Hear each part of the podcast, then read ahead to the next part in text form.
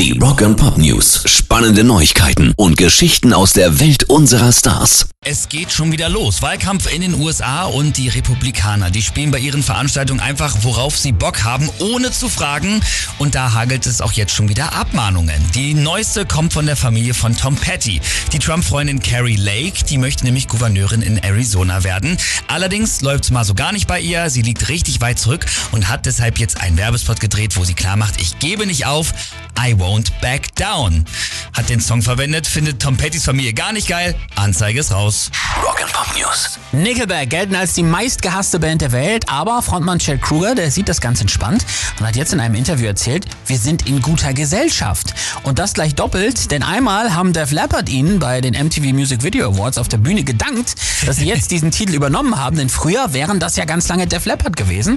Und Chad und Co. waren auch mal mit ACDC essen und da meinte Brian Johnson, als wir Back in Black rausgebracht haben, waren wir die meistgehasste Band der Welt. Also, in der Tat muss man sagen, ziemlich gute Gesellschaft für Nickelback.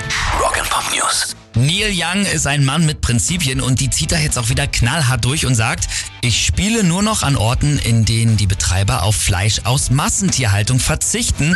Und das ist übrigens nicht das Einzige, was der 77-Jährige für eine bessere Welt tut. Ich kann mich um den Strom für den Veranstaltungsort kümmern. Ich kann ihn ökologisch sauber halten. Ich kann die Lautsprecheranlage, die Lichter und den Strom im Gebäude sauber halten. Ich kann all meine Fahrzeuge umweltfreundlich machen.